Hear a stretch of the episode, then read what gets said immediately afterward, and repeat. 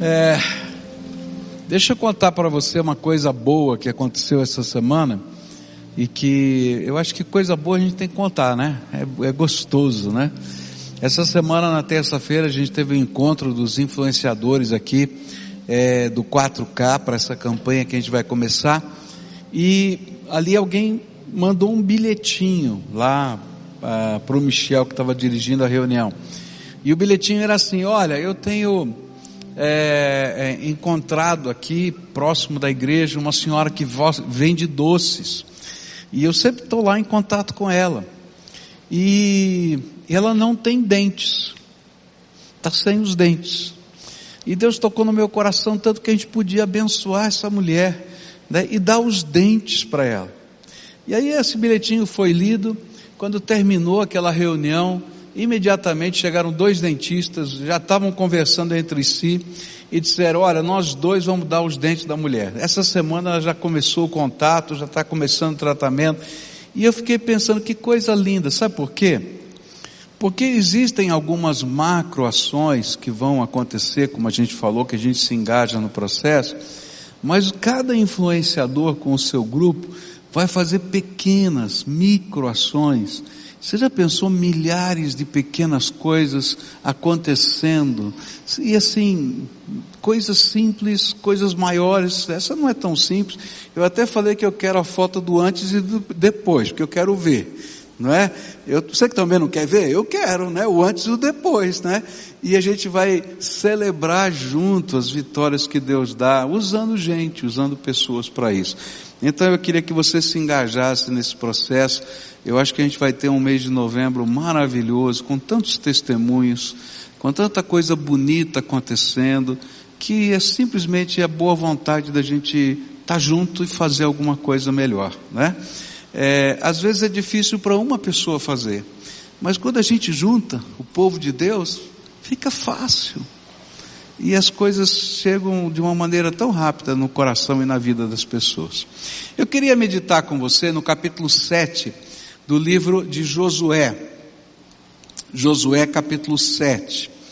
O tema da minha mensagem vai por todo esse capítulo e eu vou ler alguns versículos para que a gente possa caminhar nele. Eu já comecei esse sermão pela manhã Capítulo 7 de Josué conta a história da derrota de Israel diante da cidade de Ai. E eles tinham acabado de viver uma grande vitória, que era a vitória contra a cidade de Jericó, onde as muralhas eram muito largas, onde duas carroças podiam andar sobre aquela muralha de pedra, uma do lado da outra, só para você ter uma ideia. E mesmo sem qualquer artefato bélico mais é, elaborado, só pela manifestação do poder de Deus, aquelas muralhas caíram e eles tiveram uma grande vitória. E diante dessa grande vitória, eles começaram a celebrar. E naquela celebração, é, todos estavam participando, inclusive Acã. E Deus tinha dado uma ordem. A ordem era que é, Deus daria toda aquela terra, todo o despojo que era um direito do soldado, seria dado a todo soldado que estivesse lutando naquelas batalhas. Porém, a primeira cidade, que era a cidade de Jericó, ninguém deveria tomar nada daquela cidade, porque tudo quanto estava naquela cidade deveria ser dedicado a Deus. E eu expliquei hoje de manhã que Deus não precisa de nada. Deus não precisa de nada, mas Ele estava ensinando um valor, e o valor é, primeiro, Deus. E na Bíblia inteira, no Novo Testamento, no Velho Testamento, esse é um valor que está lá. E a gente vai aprender Jesus dizendo: buscai primeiro o reino de Deus e a sua justiça, e o que? Todas as outras coisas vos serão acrescentadas. Ele diz: Eu vou dar tudo, mas da cidade de Jericó não toque. Acã tocou. Ele pegou meio quilo de ouro, dois quilos e meio de prata e uma veste babilônica muito bonita. E ele escondeu isso, enterrou na, na tenda dele, no chão da tenda dele. E quando o povo foi enfrentar a batalha de Ai, ah, eles perderam. E aí Josué fez uma oração e disse: Deus, o que está acontecendo? Que vergonha, Senhor, essa cidade tão pequenina e a gente perdeu. Quando os povos dessa terra ficarem sabendo disso, eles vão fazer uma coalizão contra a gente. E, e vai ser uma batalha tão difícil. O Senhor não está entendendo. O Senhor prometeu que onde a planta do nosso pé pisasse, o Senhor nos daria. E aí o Senhor diz: Josué, levanta a tua cabeça. Eu quero dizer para você que povo pecou e quebrou a aliança comigo, e há infidelidade no meio do povo. E aí há uma palavra que se repete seis vezes nesse capítulo, e mais duas vezes no capítulo anterior, e essa palavra em hebraico me chamou a atenção. E eu expliquei hoje de manhã que quando o hebraico, o hebreu repete palavras, isso tem um significado, porque eles não têm superlativo, tá? Então, por exemplo, se a gente quiser falar o mais alto de todos, a gente diz altíssimo. Mas em hebraico não existe superlativo. Então, que, como é que eles falam? Alto, alto, alto. Tre repete três vezes. Tá?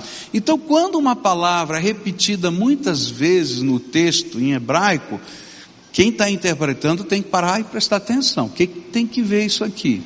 E a palavra que está aqui, que mais se repete, é a palavra que tem a ver com as coisas dedicadas ao Senhor. Jericó tinha sido dedicado ao Senhor. E essa palavra ela vai sendo traduzida no nosso texto de maneiras diferentes. Daí você tem que ficar mais preocupado ainda. Por que está traduzindo diferente? Fala dedicado, santificado, depois condenado. Depois, se você olhar essa palavra na Bíblia, ele vai aparecer algumas vezes com o sentido de rede, com o sentido de armadilha, tá? Onde a gente tropeça. E aí surgiu uma pergunta no meu coração que virou o tema dessa mensagem. Por que algumas vezes o que é santificado vira amaldiçoado? Por que quando a gente retém o que Deus disse que é dele, santo, e a gente toma para a gente, isso ao invés de ser bênção, se torna maldição, ou uma rede onde a gente fica enrolado. E aí, olhando para esse texto, eu tentei achar as respostas que esse texto nos dá. E aí, então, a primeira resposta que a gente aprendeu hoje de manhã foi que tomar o que Deus determinou que deve ser santificado, Deus considera como infidelidade e quebra da aliança. A segunda coisa que a gente estudou nessa manhã é que tomar o que Deus determinou que é santo Deus considera roubo. Ele disse: Eu te dei tudo, mas isso aqui é meu, não mexe no que é meu. E isso é roubo.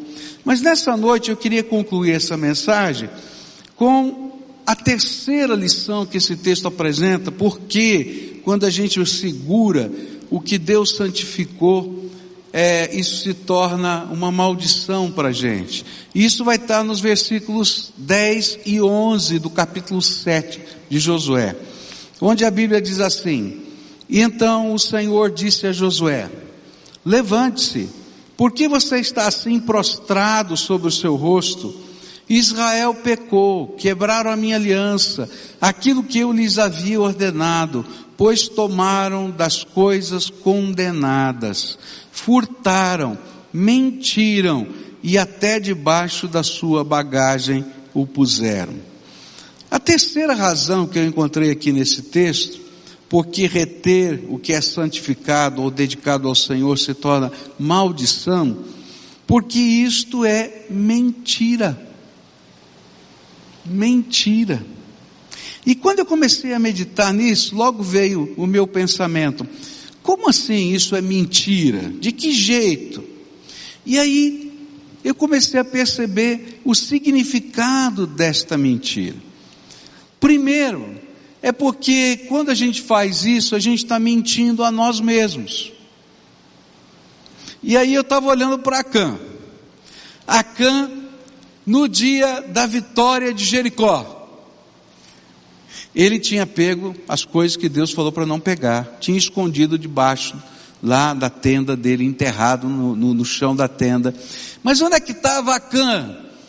Quando o povo voltou da guerra, quando ele terminou de enterrar as coisas, ele estava no meio do povo cantando, adorando, celebrando a vitória, dizendo: Deus é maravilhoso, essa terra é nossa, é tremendo, cantando canções de fé. Eu acho até que ele estava planejando as outras vitórias como se ele também estivesse no mesmo espírito de fé e compromisso com os demais irmãos do seu povo. Mas eu descubro que ele estava mentindo para ele mesmo.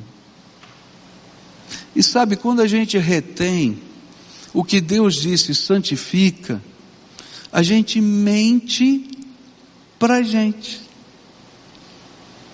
Ele não estava dizendo, oh, agora eu não pertenço mais ao povo de Deus, porque agora eu estou rico. Vou pegar a minha tenda e vou armar em outro lugar. Não, ele continuou no meio do povo de Deus. E ele de fato acreditava que ele era parte do povo de Deus. Mas só que havia alguma coisa na vida dele que tinha quebrado a comunhão dele com Deus. E ele continuava mentindo para ele mesmo. E sabe o que eu descobri? É que não adianta a gente estar no meio do povo de Deus se a gente não deixar Jesus ser o Senhor e o primeiro na nossa vida. A gente mente para a gente mesmo. Olha, não adianta você ter uma religião, não adianta você guardar os símbolos da sua fé, e você ter uma aparente devoção, se aqui dentro do coração Jesus não é o primeiro na tua vida.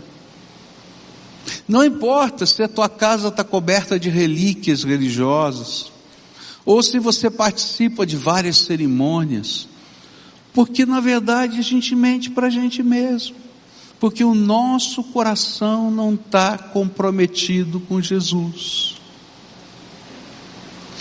E a palavra de Deus está dizendo para a gente que se tem uma mentira que atrapalha a vida da gente, é quando a gente tenta se enganar a respeito da vida da gente mesmo, do jeito que a gente é.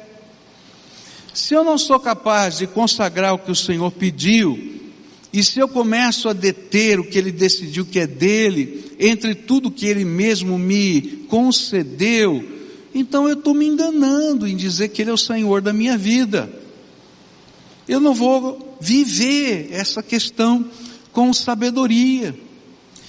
Ter um compromisso com Jesus não é se deixar enganar pela experiência religiosa, mas é viver uma experiência de uma fé que tem implicações práticas na minha vida. Por isso eu, eu vejo tantas vezes pessoas que, como Acã, estão se enganando pensando que são de Deus porque vivem no, povo, no meio do povo de Deus, mas na verdade não se entregaram a Ele. Quero dizer uma coisa. O fato de você ser membro de uma igreja e ter o seu nome arrolado em alguma instituição religiosa, não lhe dá garantia de que está tudo bem entre você e Deus.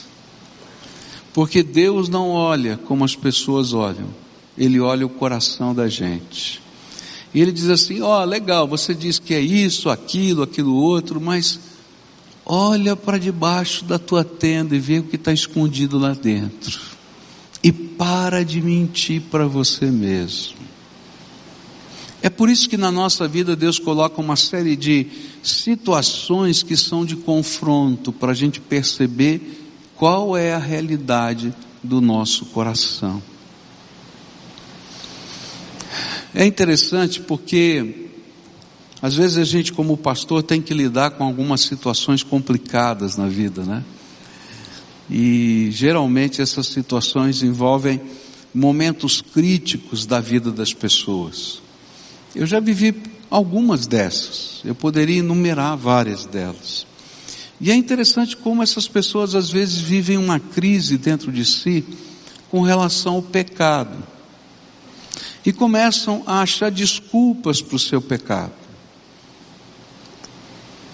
E, e essas desculpas são as mais elaboradas possíveis. Então, por exemplo, já mais de uma vez aconteceu de eu encontrar alguém que está vivendo em adultério, traindo, e aquilo está escondido, não é? Ninguém sabe, só ele ou ela sabem o que estão acontecendo, está acontecendo. E aí vem conversar com o pastor, diz assim, pastor, eu e Deus estamos muito bem, mas a nossa casa está ruim. É, o que está acontecendo? Não, estamos com problema e tal. E aí quando você começa a conversar, de repente, o adultério aparece. Eu digo assim, mas você e bem, Deus tão bem, mas você está vivendo em adultério. Não, pastor, são coisas diferentes. Será que são? Você consegue entender? E o pior, gente, que às vezes está no meio do povo de Deus, está cantando as nossas canções, está exercendo ministérios, e você tem que chegar lá e dizer: escuta, rapaz, para de mentir para você mesmo, não está nada bem na tua vida, e a pessoa não consegue enxergar. Acã, naquele momento, não achava nada de errado. E ele tinha suas desculpas. Por quê?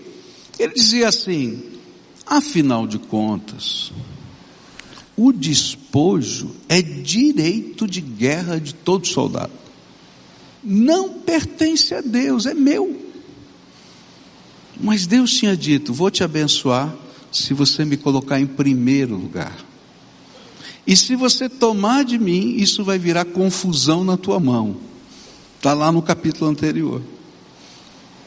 E ele não conseguia entender que aquilo era uma mentira para ele mesmo. Tem muita gente que está lidando com o seu pecado, achando desculpas para o seu pecado e mentindo para si mesmo. Em várias áreas da vida. Ah, Jesus está em primeiro lugar na, tua, na minha vida, eu temo ao Senhor. Aí você abre a agenda do cara, não tem um horário de oração na vida dele. Para de se enganar. Está entendendo? Ou é ou não é. Aquilo que Deus pede que consagremos a Ele, não são pedras no caminho da nossa fé, eles são sinalizadores para que vejamos que o Senhor está vendo em nós. O que é que Deus está vendo em nós?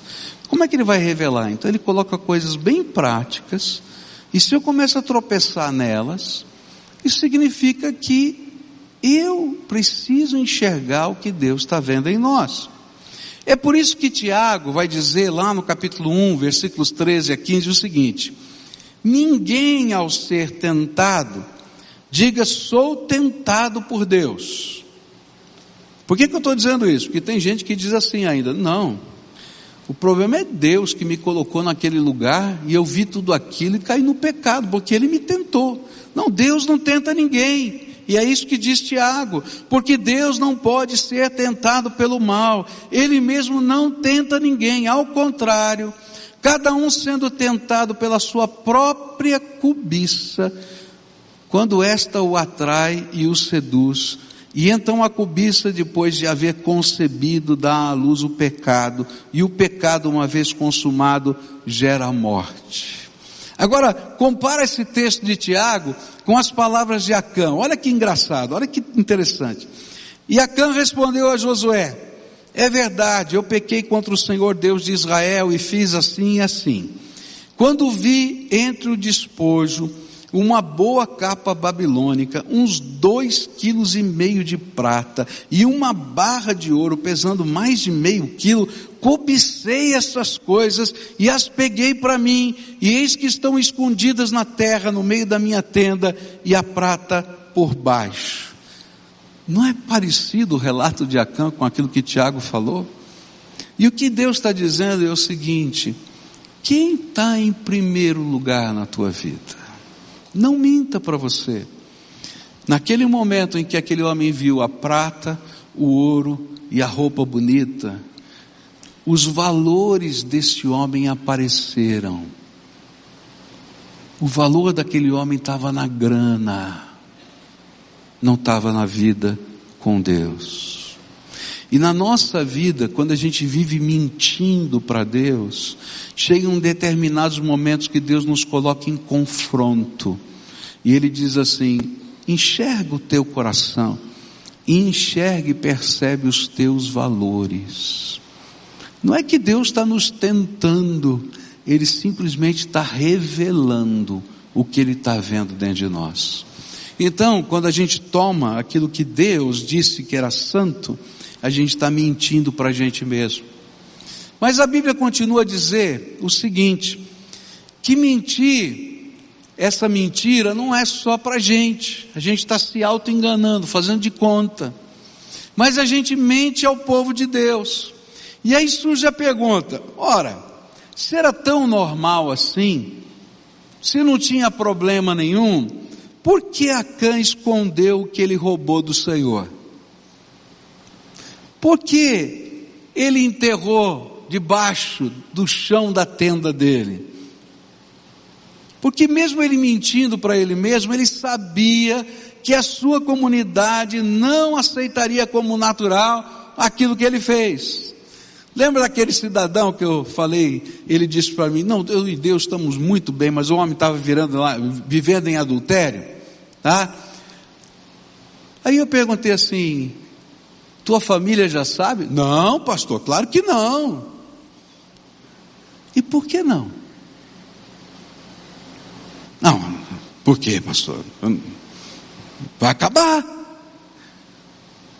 Então por que, que você mente para você que isso faz, não tem nenhum problema?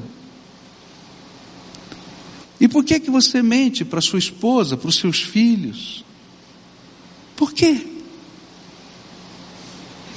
E quando a gente está vivendo essa duplicidade de alma, a gente não mente só para a gente, a gente mente para o povo de Deus, para a comunidade, para as pessoas que nos são significativas.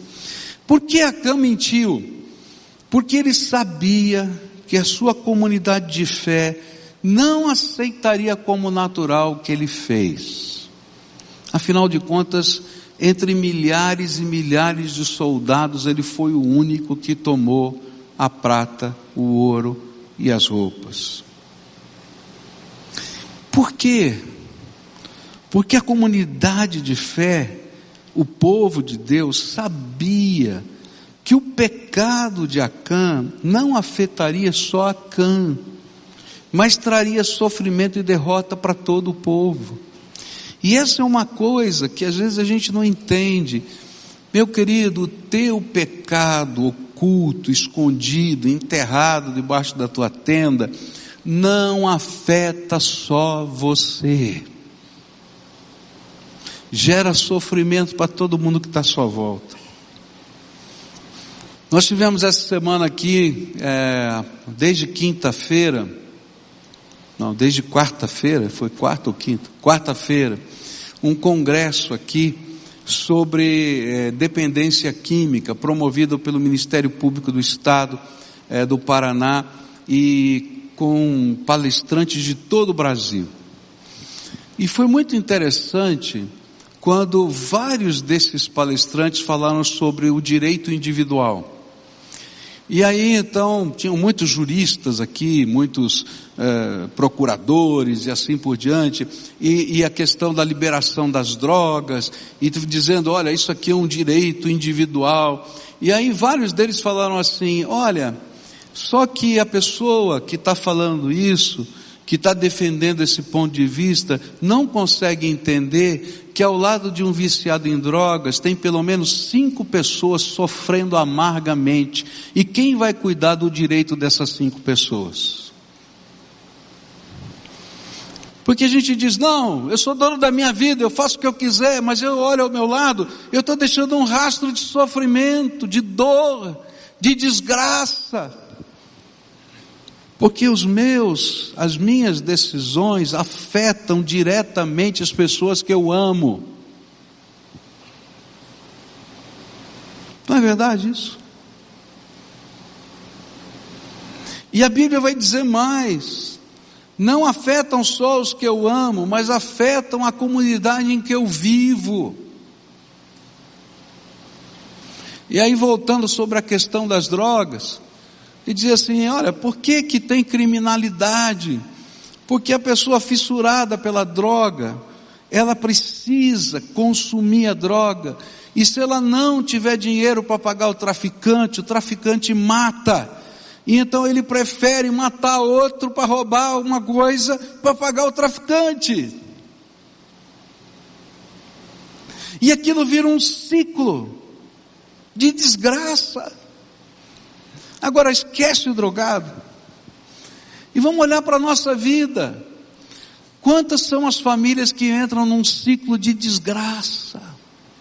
Quantas são as pessoas que vão passando por uma série de coisas e a gente, né, a Bíblia diz, né, que o pecado chama outro pecado, né, e aquilo vai virando uma bola de neve na nossa vida e a gente começa a se perder, e o sofrimento não está só em nós, o sofrimento está ao redor.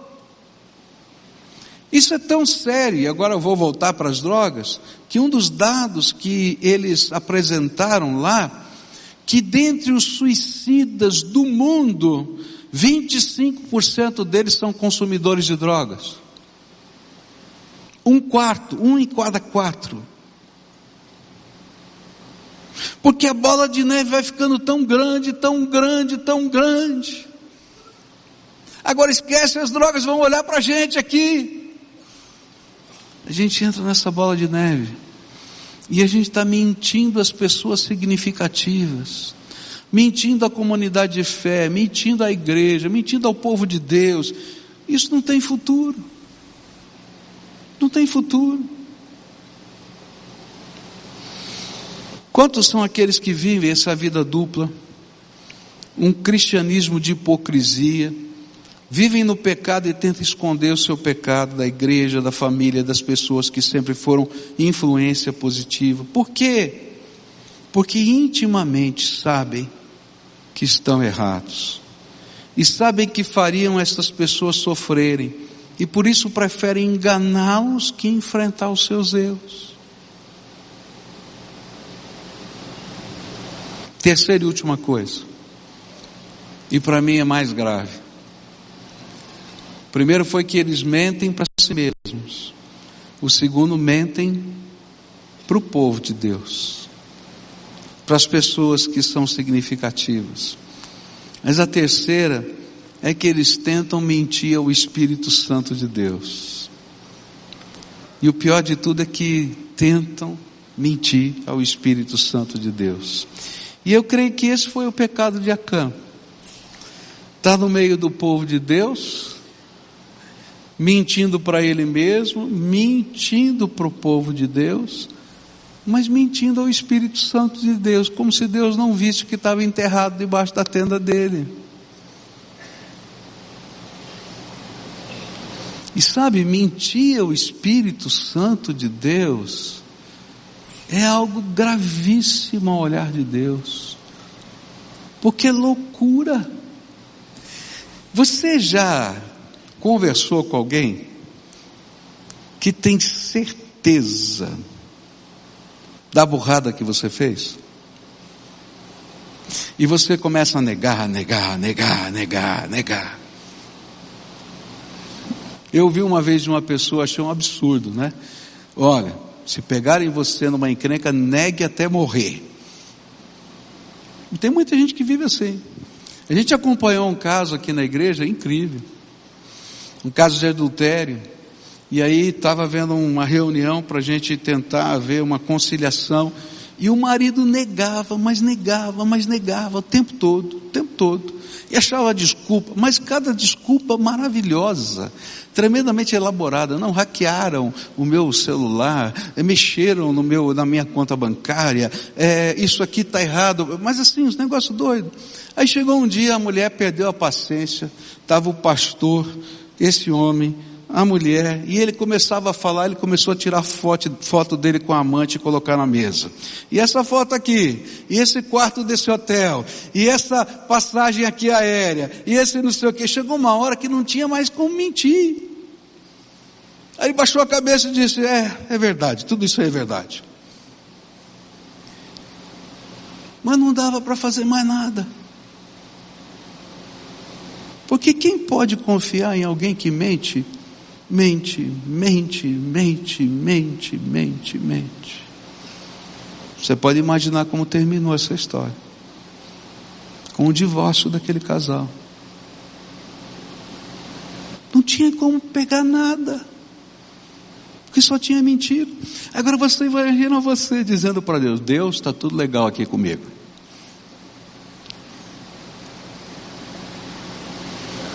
É mentir o Espírito Santo. Ah, Senhor, louvado seja o teu nome. Louvado nada, rapaz. Olha que tem enterrado na tua tenda. Para com isso. Você vai querer me enganar.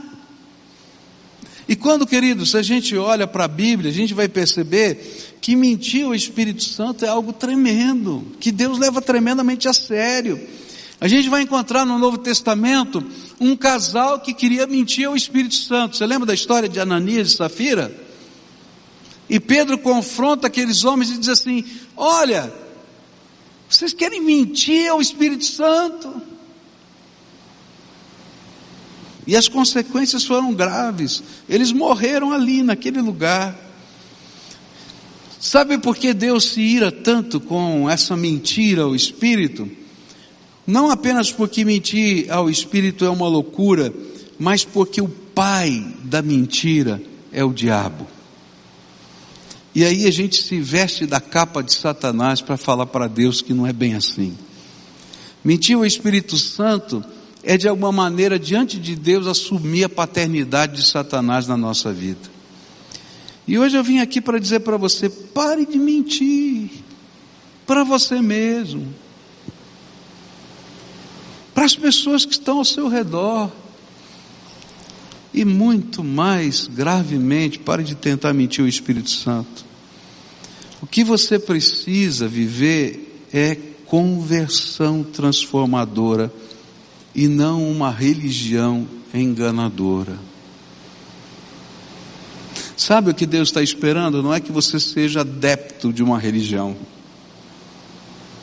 que você tenha as marcas e os símbolos dessa fé, porque isso vai enganar você. O que Ele quer que você viva para Ele, para a glória dEle. Que Ele seja o primeiro na tua vida, que Ele seja o Senhor da tua vida, que Ele possa ensinar o teu jeito de viver, que Ele possa dirigir os seus passos, que Ele seja o Pai amado que te segura pela mão e te conduz por esse caminho. O que você precisa é de conversão. E sabe quando a gente pode viver essa entrega total, absoluta? Deus faz um milagre na vida da gente. O capítulo 7 termina dizendo que o lugar do pecado de Acã mudou de nome.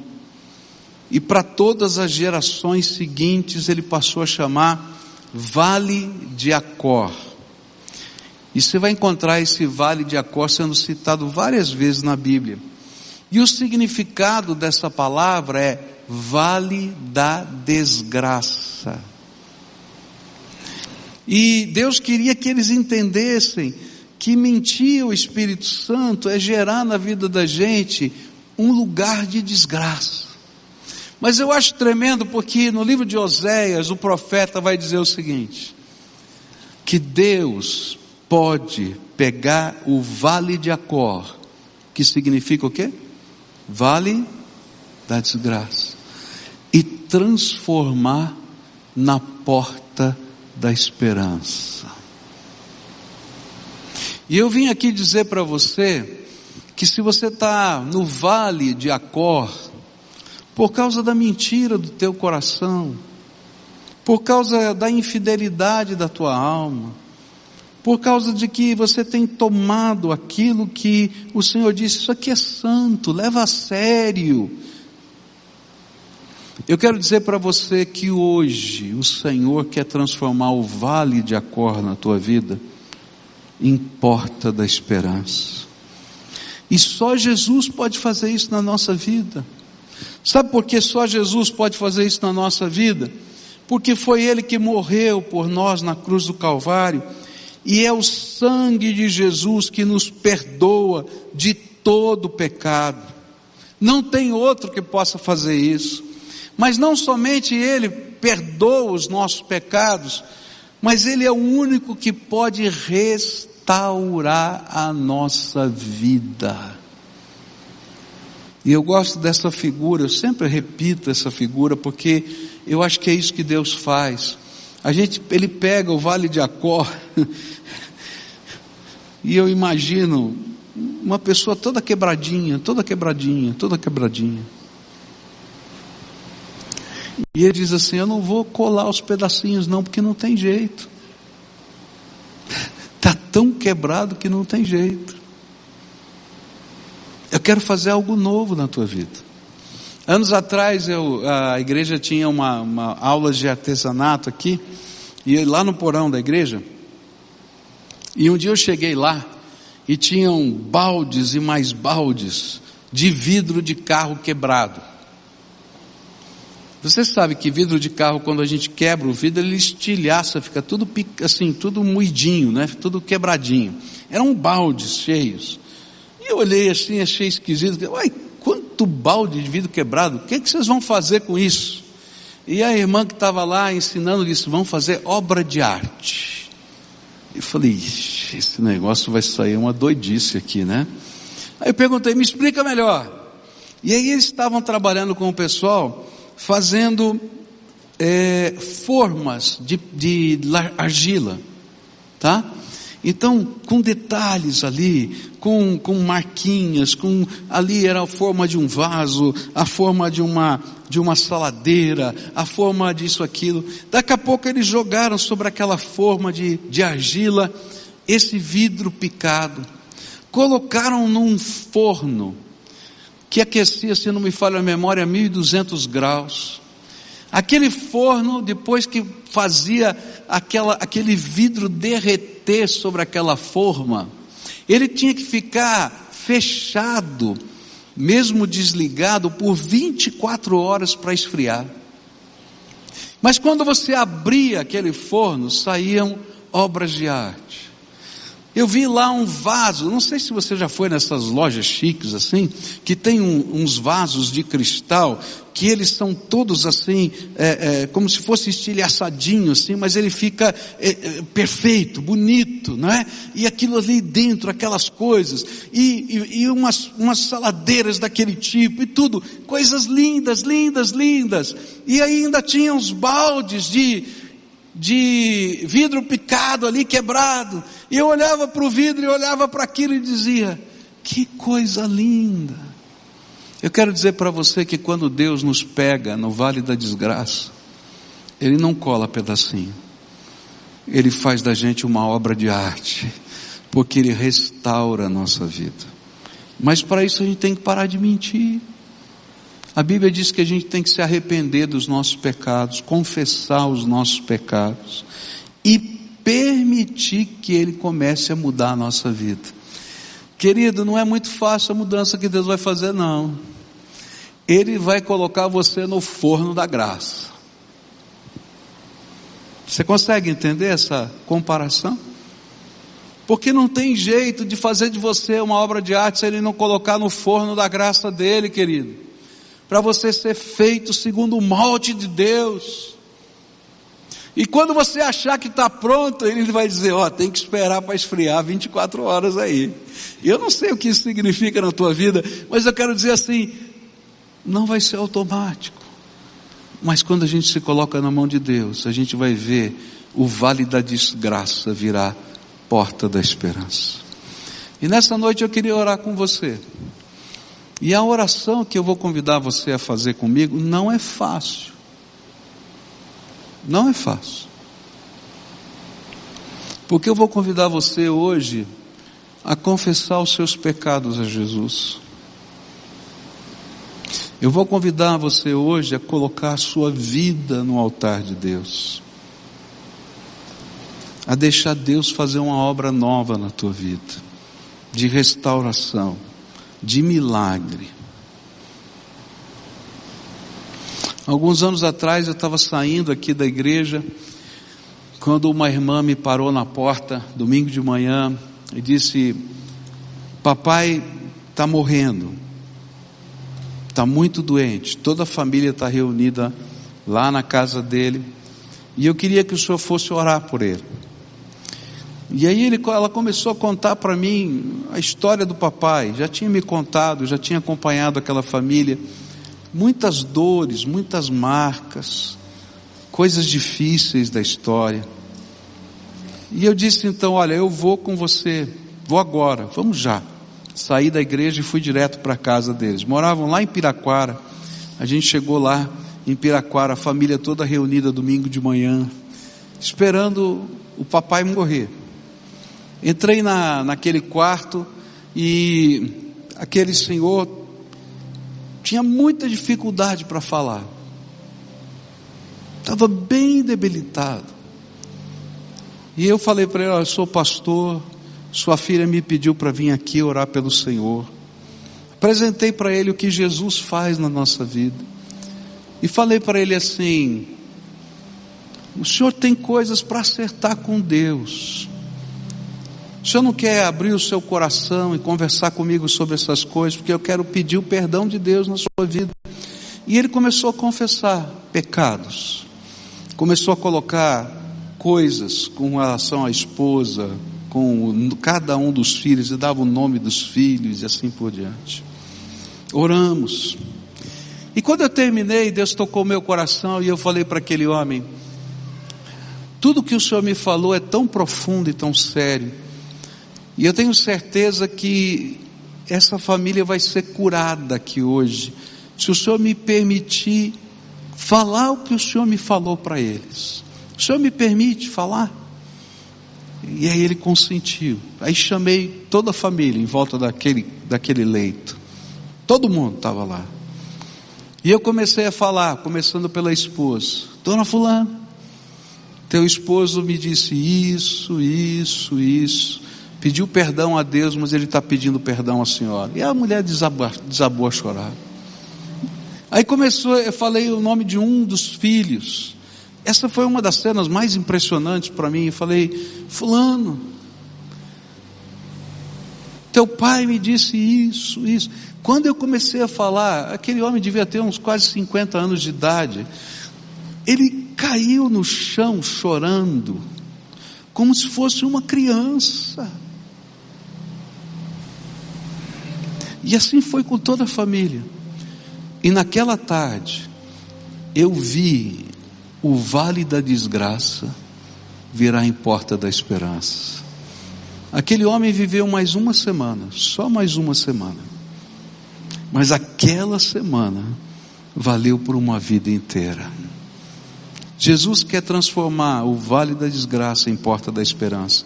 Mas a gente tem que ter coragem de confessar os nossos pecados, de entregar nossa vida a Deus e deixar que Ele coloque a gente no forno da graça, de deixar que no tempo certo Ele nos tire desse forno, para que as pessoas possam ver a obra de arte que Deus está fazendo na nossa vida. Se você é essa pessoa a quem o Espírito Santo está falando hoje, então eu vou convidar você a sair do seu lugar, em nome de Jesus Vem aqui à frente para confessar pecados, entregar a tua vida, a deixar Deus fazer consertos. E eu vou dizer para você o que eu sempre digo aqui: não minta para você mesmo. Porque se você não é capaz de ouvir a voz de Deus num templo, na hora de oração, você não vai ouvir lá fora. E a primeira grande tentação é dizer: vou fazer do meu jeito. Do teu jeito você está fazendo a vida inteira. Tem que fazer do jeito de Deus. Então, se você é essa pessoa, vai saindo do seu lugar agora, em nome de Jesus. Eu quero orar por você, co colocar a tua vida na mão de Deus, a tua história, o teu presente, o teu passado. Ah, gente de Deus aqui, vai levantando, em nome de Jesus, vai levantando. Você tem uma família que está aqui vivendo o vale da desgraça. Um cutuca o outro, vem para cá em nome de Jesus. Senhor tem alguma coisa nova para fazer na tua vida. Mas tem um caminho, tem um jeito de fazer isso. Então vai saindo do seu lugar, em nome de Jesus. Venha para cá. E deixa Deus fazer o que Ele precisa fazer na tua vida. Só Ele pode fazer isso. Mais ninguém, só Ele. Vem para cá. Em nome de Jesus, pode vir. Isso. Que lindo. Vem com o bebezinho aqui, filha. Que Deus te abençoe, viu? Tá? Venham. O Senhor está falando aqui, não é? Só Ele faz isso, mais ninguém. Só Ele, só Ele. Amém. Louvado seja Deus. Pode vir. Deus quer fazer algo novo na tua vida aqui. Deixa Ele fazer essa obra. E essa obra é dele, poderosa. É graça. É graça de um Deus vivo que nos visita todo dia com o seu amor. Pode vir em nome de Jesus. E a gente vai orar juntos aqui. Agora eu queria pedir a ajuda de alguns irmãos aqui, tá?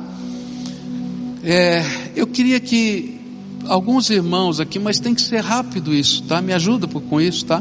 Viessem aqui abraçassem, acolhessem alguém. Porque quando a gente está saindo do vale da desgraça para a porta da, da esperança, gente, vem tanta coisa na cabeça da gente. E sabe quando a gente pode sentir um abraço de alguém que é humano como a gente, mas que Deus está mandando para ficar do nosso lado, isso tem um valor incrível. Então, chega aqui e dá um abraço, dá um abraço. Começa com essa moça linda aqui, que está aqui na minha frente. Vem aqui, dá um abraço nela. Aqui na frente tem outros. Eu quero que todo mundo aqui possa receber um abraço aqui hoje. Você agora dá o um abraço, não precisa falar nada. Depois eu vou instruir o que você vai fazer, tá? Mas agora dá um abraço de acolhimento. É como se você estivesse chegando aqui dizendo: Deus vai abrir a porta da esperança. E o vale da desgraça vai passar, em nome de Jesus, tá? Aqui no meio tem gente que não recebeu o abraço. Dá um aceno para mim aqui que eu estou vendo. Vocês não receberam, né? Tem esse casal bem aqui, tá chegando junto aí? Olha lá, dá, dá um abraço nesse casal aqui. Tem um rapaz que está aqui, que ninguém chegou aí para você, não é? Vem aqui, tá? Quem é que pode vir aqui? Rapidinho, será que tem pessoal aí de coletinho? Vem aqui me ajudar. Bem aqui nesse meio tem um senhor aqui, um outro ali, tem um ali atrás, não é isso? Atrás desse casal, que ninguém veio dar o um abraço, tá?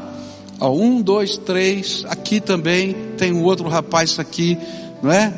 O, tem aqui também do meu lado esquerdo. Levanta a mão quem não deu o um abraço, que eles não estão enxergando. Ó, tem uma senhora ali, tem outro ali. Vem alguém dar um abraço ali. Tem duas senhoras ali, duas aqui na frente, duas ali atrás, tá? Querida, dá isso, dá esse abraço aí para ela. Quem mais? Quem mais? Esse moço, ninguém chegou aqui, está bem aqui do lado da mesa aqui. Alguém pode vir? Essa jovem aqui na frente, tem um casal ali. Ô povo de Deus, levanta agora, em nome de Jesus, vem me ajudar, tá? Isso, vem aqui. Mais três ali, ó, uma família inteira que está ali. Vem aqui, quem é que vem aí me ajudar? Isso, Leni, vem me ajudar. Tem vindo, tá vindo um casal lá de trás que vai chegar aqui para abraçar, tá? Eu vou Ó, tem três pessoas aqui. Isso, que alguém puder abraçar. Quem mais? Tem ali um casal que ninguém foi abraçar, tá? Tem um jovem que está sozinho bem aqui na frente, é isso mesmo? Está sozinho aqui, tem um jovem. Isso, vem aqui. Isso. Tem mais alguém que eu esqueci? Aqui, o Randall está aqui sozinho. Vem alguém dar um abraço nele, tá? Quem é que pode vir aqui? Tá?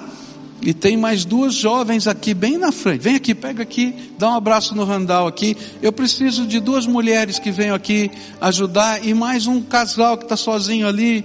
Está sozinha também? Mas esse povo é ruim demais. Olha, não fica segurando que é de Deus. Distribui. Vai lá. Que o Senhor quer abençoar. Vem aqui, querido. Vai lá tem essa senhora que está aqui, tem essa jovem que está ali, isso, tem um casal aqui, bem aqui, ó. Um casal, tá sozinha também, filha? Tá sozinha ali, ó. Tem um casal ali, tem uma. Então, é, um fica com o casal, o outro fica com a senhora. Tem duas jovens aqui, já chegou? Já? Faltou alguém, gente. Eu não quero ninguém sem abraço. Você está sozinha aí, filha, com o seu é namorado ou marido? namorado aqui, quem é que pode ficar com esse casal? Tá chegando ali, vem para cá, bem aqui, ó, tá? Ali, entra aqui pelo meio, tá? Eu sei que toma tempo, mas eu acho tão importante esse momento, gente, tão importante. Então agora, a pessoa que está do lado vai falar baixinho, não vai, não vai falar no seu ouvido, vai orar para Deus, intercedendo para a tua vida primeiro. E você vai fazer a oração que a gente não pode fazer. O que que o Espírito Santo testificou na tua vida que você está aqui confessando, pedindo para o Senhor é, perdoar, transformar e fazer uma obra de arte? Então essas coisas só você pode falar. Fala para Jesus. Abre o teu coração para Ele. Abre a tua alma para Ele. Conta a tua história para Ele pede a intervenção de Deus. Toma posse de uma promessa. O sangue de Jesus, o Filho de Deus vivo, nos purifica de todo o pecado. Toma posse de outra promessa. O Espírito de Deus testifica o nosso espírito que nós somos filhos de Deus. Toma posse de que Deus vai transformar o vale da desgraça na porta da esperança. Toma posse e agradece o Senhor, porque é só a graça dele que faz isso. Agora eu quero orar por você. Senhor Jesus, tu conheces o coração desses teus filhos. E eu quero te pedir, por favor, abençoa esses teus filhos. E Pai, não tem pregador, não tem igreja, não tem lugar no mundo que possa fazer a obra da transformação, porque só o Teu Espírito Santo faz. Então, Senhor, eu quero te implorar, derrama graça agora e cela com o Teu poder tremendo e abençoa, e abençoa, e abençoa e abençoa, Pai. É aquilo que eu te peço em nome de Jesus. Amém e amém. Amém, queridos, tá? Agora todo o povo de Deus de pé, tá? Dá a mão para quem está aí perto de você. Você que veio abraçar, eu vou pedir um favor para você, tá? Quando a gente terminar de cantar, você que veio abraçar, tá? Você convida a pessoa que você abraçou para ir aqui na garagem. É, não é uma sala não, é uma garagem. Eu não tenho sala aqui, é uma garagem, tá? E lá que vai ter um espaço um pouco melhor, uma liberdade um pouco maior. Pergunta, olha, tem alguma área da sua vida pela qual eu devo orar? Tá? Porque às vezes a gente vem, queridos, trazendo o vale da desgraça, não é? E a gente quer compartilhar com alguém. E aí você ouve e ministra. E diz: Senhor, abençoa nessa área, põe a tua mão de poder, tá? Aí confirma com essa pessoa se ela já tomou uma decisão lá de Jesus, se ela quer fazer parte de algum grupo de apoio que a igreja tem, tá? Se ela tem Bíblia, e lá o pessoal que está de coletinho verde vai ajudar você. Se você não tem uma Bíblia que você entenda, você vai ganhar de presente hoje. Porque eu quero que você cresça naquilo que Deus tem para a tua vida, tá bom? Pode ser assim, tá combinado? Tá? Então dá a mão para quem está perto de você para a gente terminar o culto. Quando nós estivermos cantando a última canção, você convida esse pessoal para ir lá com você, tá bom? Adoremos ao Senhor.